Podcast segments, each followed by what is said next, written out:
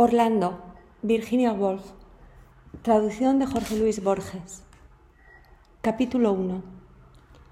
Él, porque no cabía duda sobre su sexo, aunque la moda de la época contribuyera a disfrazarlo, estaba acometiendo la cabeza de un moro que pendía de las vigas.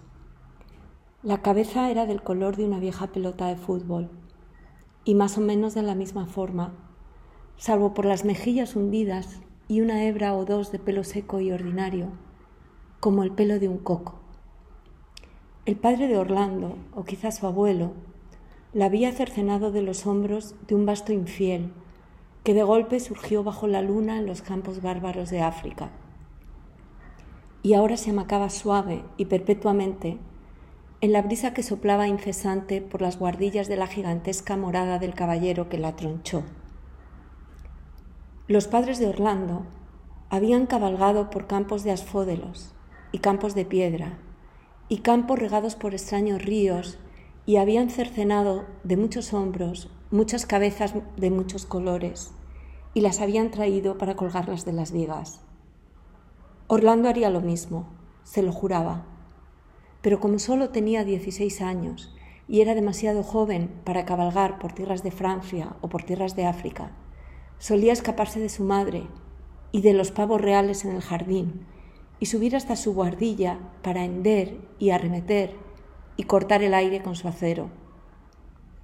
A veces cortaba la cuerda y la cabeza rebotaba en el suelo y tenía que colgarla de nuevo, atándola con cierta hidalguía casi fuera de su alcance, de suerte que su enemigo le hacía muecas triunfales a través de labios contraídos, negros.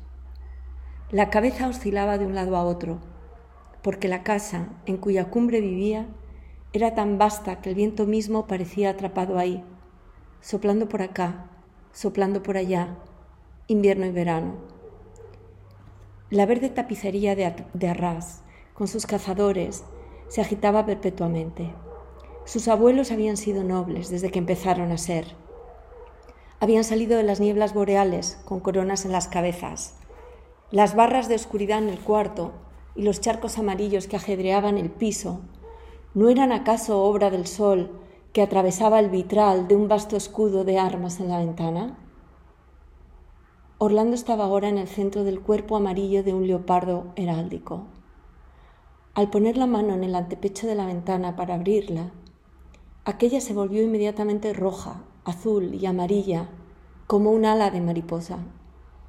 Así, los que gustan de los símbolos y tienen habilidad para descifrarlos, podrían observar que aunque las hermosas piernas, el gallardo cuerpo y los hombros bien hechos estaban decorados todos ellos con diversos, con diversos tintes de luz heráldica, la cara de Orlando, al abrir la ventana, solo estaba alumbrada por el sol. Imposible encontrar cara más sombría y más cándida. Dichosa la madre que pare, más dichoso aún el biógrafo que registra la vida de tal hombre. Ni ella tendrá que mortificarse, ni él que invocar el socorro de poetas o novelistas. Irá de gesta en gesta, de gloria en gloria, de cargo en cargo, siempre seguido de su escriba, hasta alcanzar aquel asiento que representa la cumbre de su deseo. Orlando, a primera vista, parecía predestinado a una carrera semejante el rojo de sus mejillas era terciopelado como un durazno.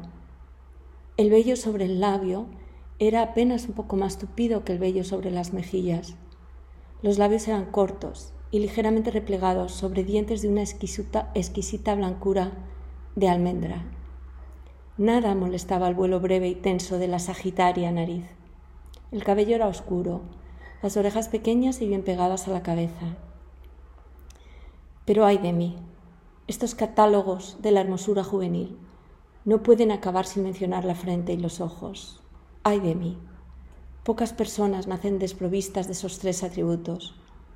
Pues en cuanto miramos a Orlando, parado en la ventana, debemos admitir que tenía ojos como violetas empapadas, tan grande que el agua parecía haber desbordado de ellos ensanchándolos, y una frente como la curva de una cúpula de mármol apretada entre los dos medallones lisos que eran sus sienes.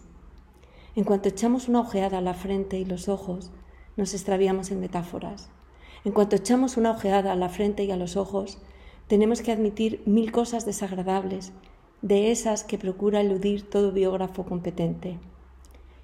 Lo inquietaban los espectáculos como el de su madre, una dama hermosísima de verde, que salía a dar de comer a los pavos reales con Twitchet, su doncella a la zaga.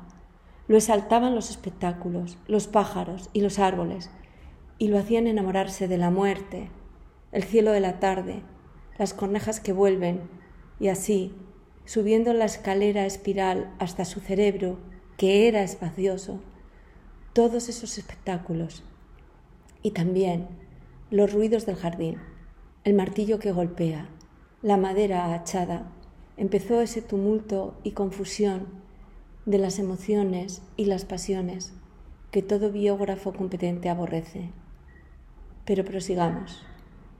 Orlando lentamente encogió el cuello, se sentó a la mesa y con el aire semiconsciente de quien está haciendo lo que hace todos los días de su vida a esa misma hora, sacó un cuaderno rotulado Adalberto una tragedia en cinco actos, y sumergió en la tinta una vieja y manchada pluma de ganso.